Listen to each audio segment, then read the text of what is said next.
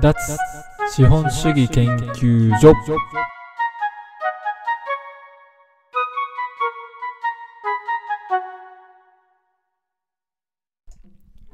2021年11月19日脱資本主義研究所の守です。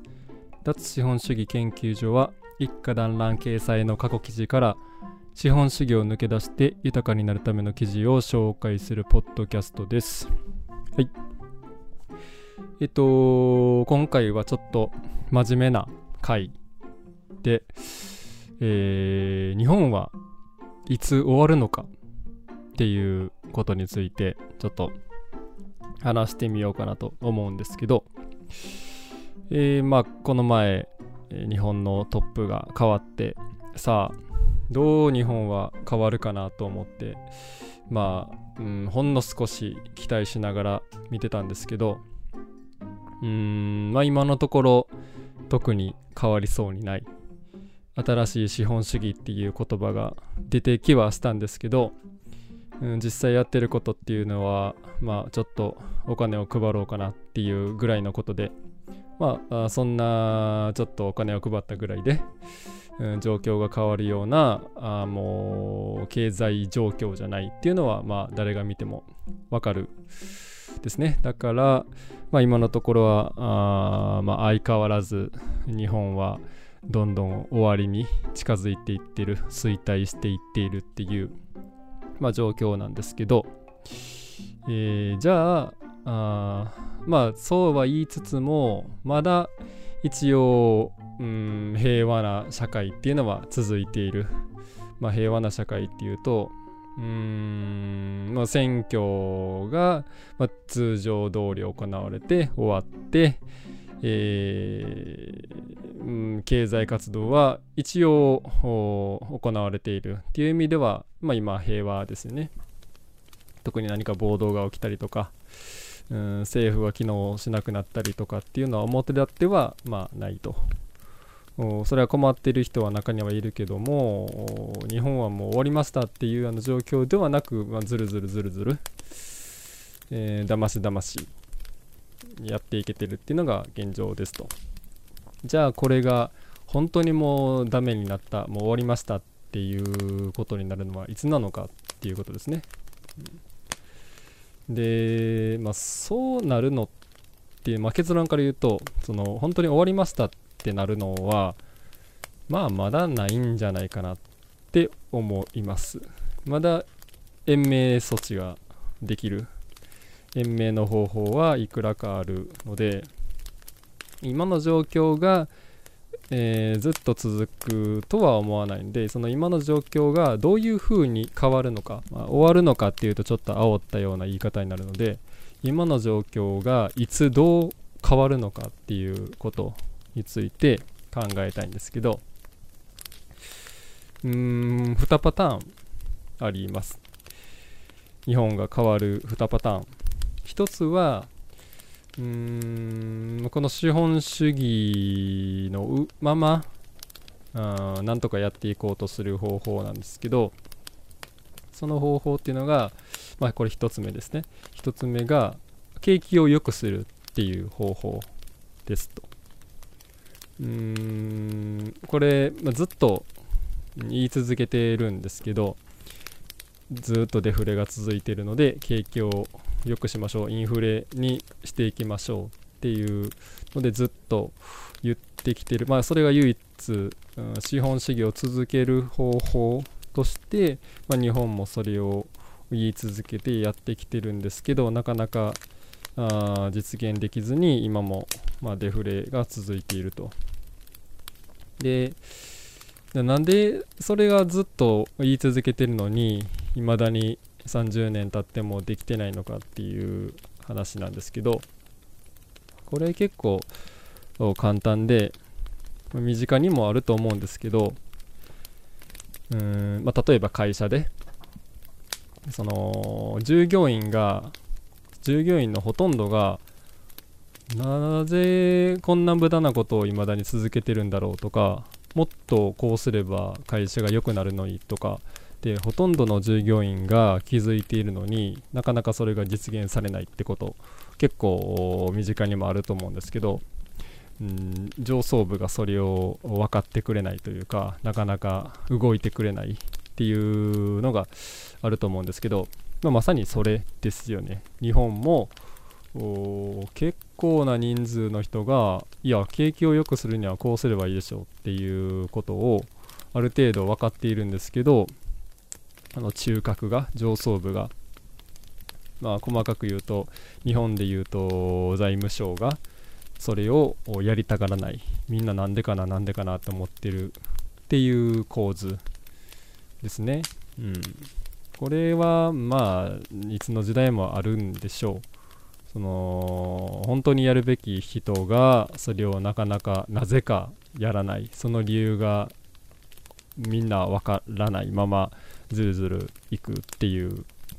状況ですね、うん、それがまあ今の日本ですと。じゃあそのみんなが分かってる方法っていうのは何なのかっていうことなんですけど簡単に言うとインフレになるまで景気が良くなるまでお金をじゃんじゃかじゃんじゃか出動する。配る。簡単に言えば配る。っていうのをやればいいんですけどなかなかそれがあ実行されない。でその配りたがらない理由として、えー、挙げられるのがそんな、まあ、お金を配るイコール日本政府が借金をする。国債を発行して借金をするっていうことなんですけど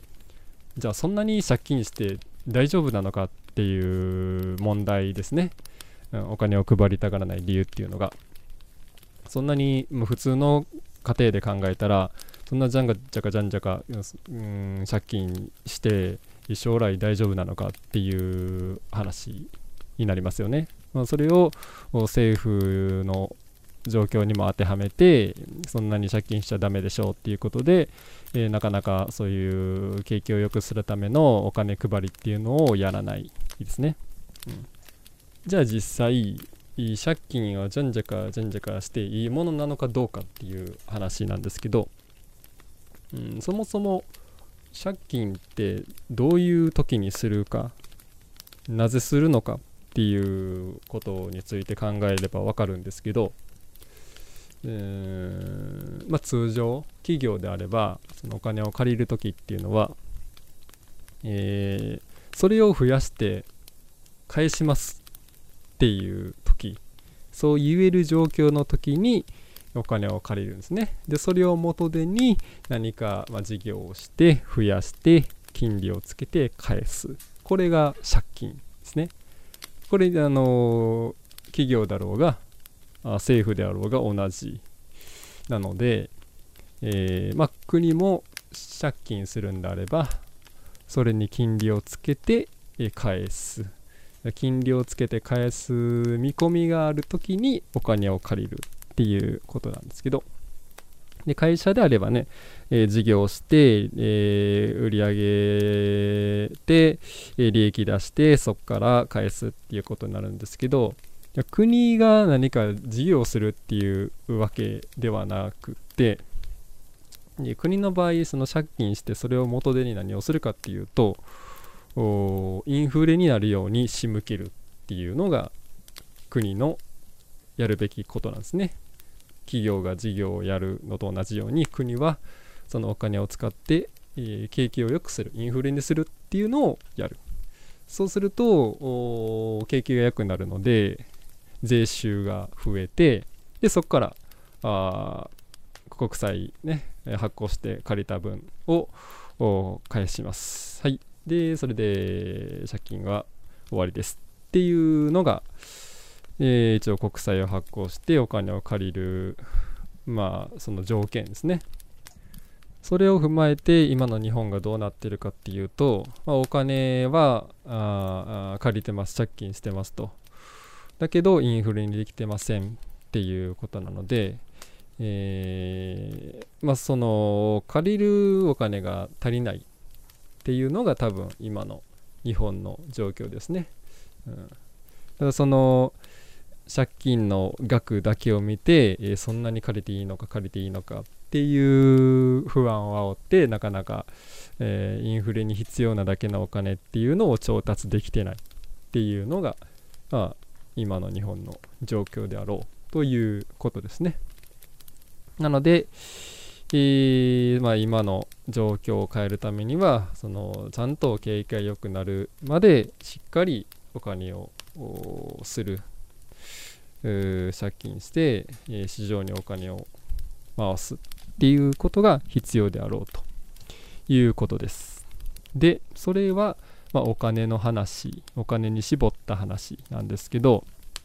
え、実際はそれだけでは多分えー、本当の意味で景気は良くならないですね。日本の景気っていうのは。それがなぜかというと人が減ってるんですよ。日本は。人がいないとお金がいくらあったって、えー、使う人がいないので、まあ、景気なんて当然良くならないですよね、うん、子供はどんどん減っていって、えー、高齢者はね、えー、どん高齢者も年を取ったらどんどん減っていってうん、っていうことなのでそこをどうにかしないといけないですね。でその問題を解決するにはもう一つしかなくって、えー、外国から来てもらうっていう方法ですね。移民政策っていうやつですいわゆる。それをやらないとお金と並行してそれをやらないと本当の意味で景気が良くならないこれはもう、うん、先よのない選択肢だと思ってますね。でその移民政策なんですけど、じゃあ来てくださいって言って、実際日本に来てくれる人がいるのかっていう問題もあって、うん、そうやってこう終わりかけてる国にわざわざあ自分の国を捨てて不便な言葉も通じない外国に行く人っていうのがいるのかっていうのをちょっと前から思っていて、うん、これから成長するぞっていう国にもともと住んでる人なのであればもうそこに住み続けた方がいいしうーん一番をなんか衰退に向かってるのが日本だと思っているのでわざわざそんな国に、えー、来る人っているのかなと思うんですけどまあでもそれでもやっぱり呼び込まないと日本はどうにもならないので多分、うん、そういうデメリットを拭えるだけの何か優遇措置っていうのを作ってでも来てもらおうとするんじゃないかなと私は思ってってます。うん、いやそうなった時ってうんまあ言ってしまえば日本は終わりですよね、え、日本じゃなくなると思うんですよ。その例えばね、うん、コンビニで丁寧な接客をしてもらえるとかゴミが落ちてないとか落とした財布がそのままで届けられるとかっていうあの日本人で構成された日本という国ではなくなるだろうなという意味で、えー、その移民政策が開始された時に日本は終わりだと言えるかなと、うん、思ってます。はい、だこれが、えー、1つ目の日本が終わるパターン。日本が今の状況この行き詰まった状況から抜け出すパターン1です。で、まあ、これがね、えー、と一応資本主義を続ける前提での選択肢ですね。でもう一つが資本主義を終わらせる方法。資本脱資本主義パターンですね。これが2つ目。今の状況から抜け出す選択肢2つ目。資本主義を終わらせる。で、そのパターン1の資本主義を続ける方法、そのお金を吸って移民を受け入れてっていうパターン。で、これもね、あの、延命はできると思うんですよ。しばらくは。ただ、やっぱり根本の環境が追っつかないんじゃないかなと。今、ただでさえね、えー、その気候変動だとか、あ原油だとか言っているのに、それをまだまだ続けるのかっていうと、そのお金の面だけ数字の面だけ見ると続けられると思うんですけどやっぱその環境の部分で多分行き詰まるんじゃないかなと思うんですねうん日本の今のは綺麗な水であったり山であったり海であったりそこから得られる資源、まあ、まあ野菜魚木とかっていうのが多分持たないんじゃないかなと思ってるのでやっぱりパターン1は根本解決にはならないですね。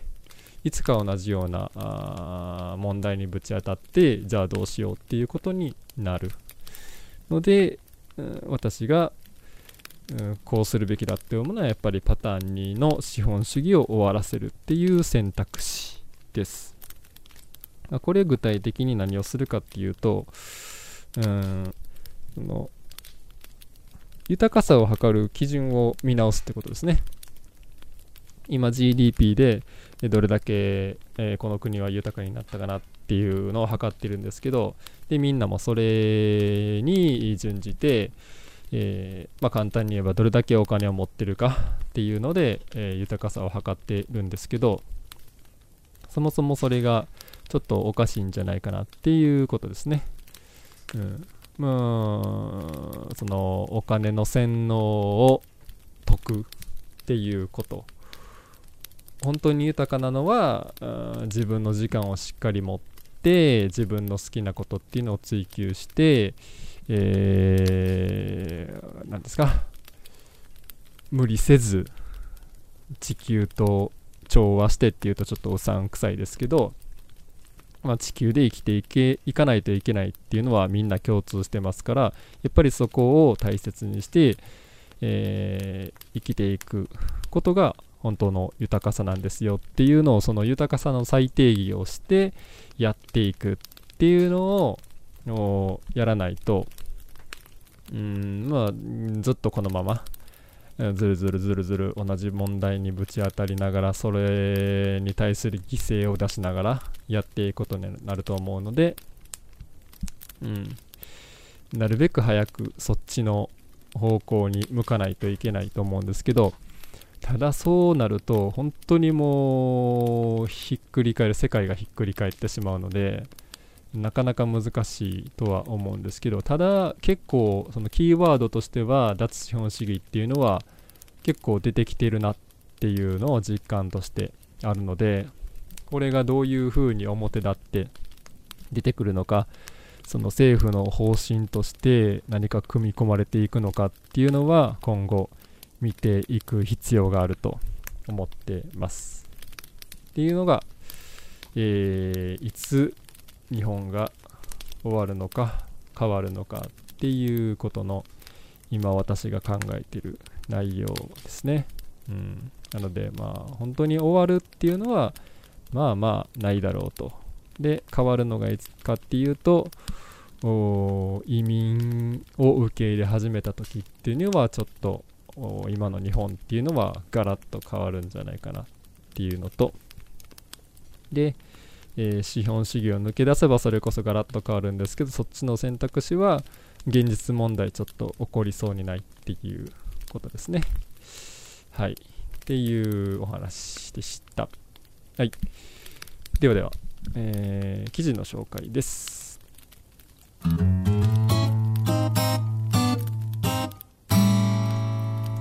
本日の記事2021年5月17日。タイトル。住宅ローンの正しい使い方。借金の話が出たのでちょっとその借金つながりで住宅ローンの記事を紹介します、えー、そもそも住宅ローンは国を挙げて利用を促している商品なので何かとお得なように作られています。審査が緩かったり税金が返ってきたり単純に金利が安かったりして、えー、まあ、何かとお得なサービスとなってます。ということは使い方さえ間違わなければ意外と選択肢選択肢としてありにもなり得るのではないかという考えのもとちょっと書いてみた記事です。で、えー、この考察で重要となる切り口は何を選んでも住居費は結局一生払い続けるということです。新築ならローンですし賃貸なら家賃として。で中古ならリフォーム代や修繕費といった具合に金額の大小はあれど人は家に家にお金を払い続けるものですよね。うん。まあその親が建てた立派な家を住み継ぐっていう人はちょっと別になりますけど。であるならばどうしたって出ていくお金なんだし住宅ローンが特別ハイリスクとは言えないよねというふうにも考えることができます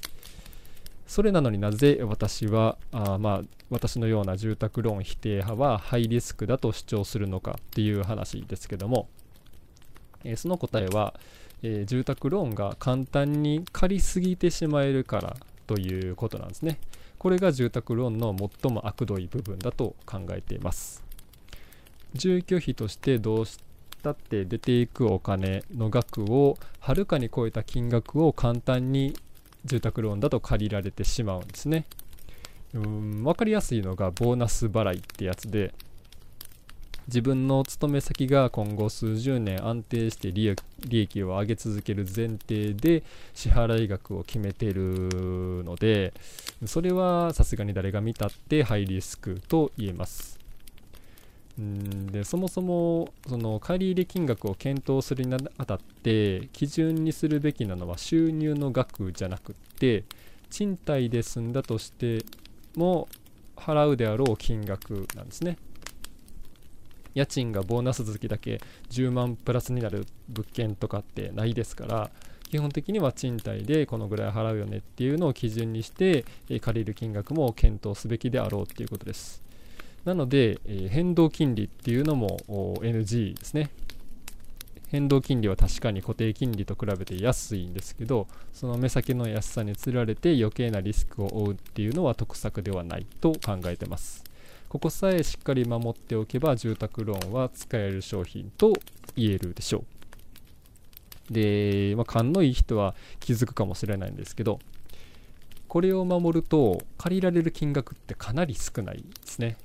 もともと土地を持っているか、あいわゆるローコスト住宅もしくは中古物件でないと手に入れるのは難しいぐらいの金額しか借りられないですねつまり住宅ローンを使って低リスクでそこそこの家を手に入れることは可能なんですけど次世代にも残すほどの家を手に入れる手に入れることはできないっていうのが結論ですね。で住宅ローン借りる人の、まあ、理由としてあるのが子供のいる家庭が満足に住める物件っていうのは賃貸ではなかなかないあっても家賃が高すぎるっていう問題もあるんですね。マンションだと物音で気を使うので一戸建ての賃貸を探したりするんですけど結構その家賃が10万を超えてたり、まあ、そもそもあ理想の場所になかったりでするのでそれなら住宅ローンを組んで新築を建てた方がいいよねっっていう風になって、えー、立てざるを得ないっていうパターンですね。まあそういう消極的住宅ローンっていうのがやっぱり現実問題あるということですね。なので、うんまあ、総合して言うと日本の住宅事情はなかなか深刻だなと思いますね。はい、という記事です。まあ、この家の問題もね、うん、基本的には人口が減っていくので、えー、家はどんどん余っていきますっていう状況に今後もなっていくので、えー、家の値段は下がっていく。なのでそれをわざわざ借金してまで買うっていうのはどうなのかなっていうのが今のところ私の考えなんですけど、これがね、もしさっき言ったインフレに向けて、えー、くだとか、移民を受け入れるだとかっていう方向にちょっと変わってくると、まあ、日本の土地の価格が上がるっていうのもま考えられるので、もしそういう方向転換があ起こるようなことがあれば、住宅ローンも戦略の一つとして有効になってくるんじゃないかなと。まあ、あのー、バブル期のような、えー、土地の値段、家の値段が上がってくるっていうのが再び起こる可能性もなくはないので、まあ、今後ずっと住宅ローンは使うべきじゃないっていうわけではなくて、えー、もしかしたらそういうこともあり得るかもというのも、まあ、頭に入れておく必要があるかなと思いますね。はい、では、えー、お便りです。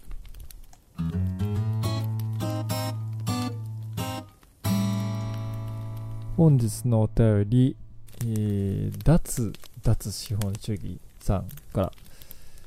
人間には欲があるのでその欲がある限りは資本主義を抜け出すことはできないんじゃないですかという内容ですね。うん。これはなかなか鋭い指摘で、まあ、人間には必ず欲があると。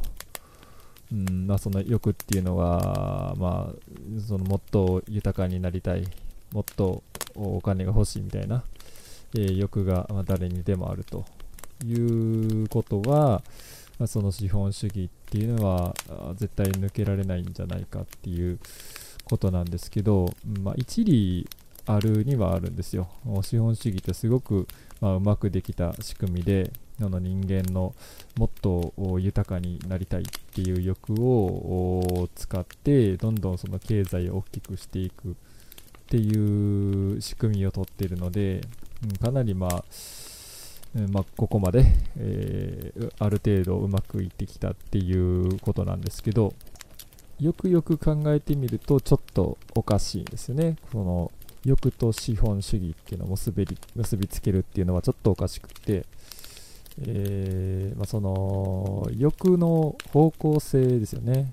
あの今はあ、まあ、資本主義で成り立っているのでその欲イコールお金への欲お金が欲しいっていう方向に向かってるんですよね。その資本主義で価値あるものがお金なので。だからそこを変えてやると同じ欲でも違う方向に行けば資本主義じゃなくても豊かになれる。まあその豊かさの定義を変えるってことですね。そもそもその資本主義っていうのは GDP あの生まれた付加価値で豊かさを測ってるんですけどそこも結構怪しいんですよね今となると。で私が前からちょっと考えてるのがその詐欺と付加価値の違いって何なんだろうっていうのをちょっと思っていて。うーん、まあ、結局被害者がいれば詐欺だしいなければ付加価値と呼んでるっていう多分それだけなんですよ。明らかに詐欺的な行為であってもその購入した側がそれに気づかなければ詐欺にはならない。で数字的には付加価値になって GDP はあより大きくなる。つまりそれは豊かになってるっていう換算をしてしまうのが資本主義なんですよね、うん。まあ、その前提で立っているのがそもそもおかしい。なので、えー、そこで生まれてる欲っていうのもやっぱりおかしいのでそのスタート地点を変えてやる必要があると思ってます。なので欲があるからといって、えー、絶対それは資本主義につながるっていうそういうわけではない、うん、でまあその代わりにじゃあ何主義にするべきかっていうのもまあ前にも話はしてるんですけどうーん、ま、人それぞれねその求めるものっていうのは違って自分で自由に使える時間が欲しいのか健康な体が欲しいのかあ家族がたくさん欲しいのかってまあいろいろあると思うんですけど共通して守らないといけないのがあの地球に住んでるのでその地球が存在し続けられるのかっていうところはやっぱり最終的には考えないといけないですね。その点で資本主義っていうのは、うん、やっぱり地球の資源に限界があるっていうところをないがしろにしてしまっていたので、えー、そろそろ限界なんじゃないですかっていうところに来ているので何か他の求めるものゴールっていうのを定める必要があるっていうところに来ているっていうことですね。うん、なので私は地球主義って言ったりしてるんですけど、まあ、そういう何かしらあみんなで共通して求めるものっていうのを再定義する必要があると思ってます。うん、なので、えー、まあ、その答えで言うと、欲はあっても絶対資本主義につながるっていうわけではないので、脱資本主義は可能であると私は考えてますというのが答えですね。はい。えー、はい。というわけで、えー、ちょっと長くなりましたけども、えー、今日はちょっと真面目に、えー、日本は今後どうなっていくのか、変われるのかどうか、で、資本主義、欲があっても資本主義を抜け出すことっていうのはできるのかどうかっていうことについてお話ししました。はい。ではでは、2021年11月19日、脱資本主義研究所、守でした。さよなら。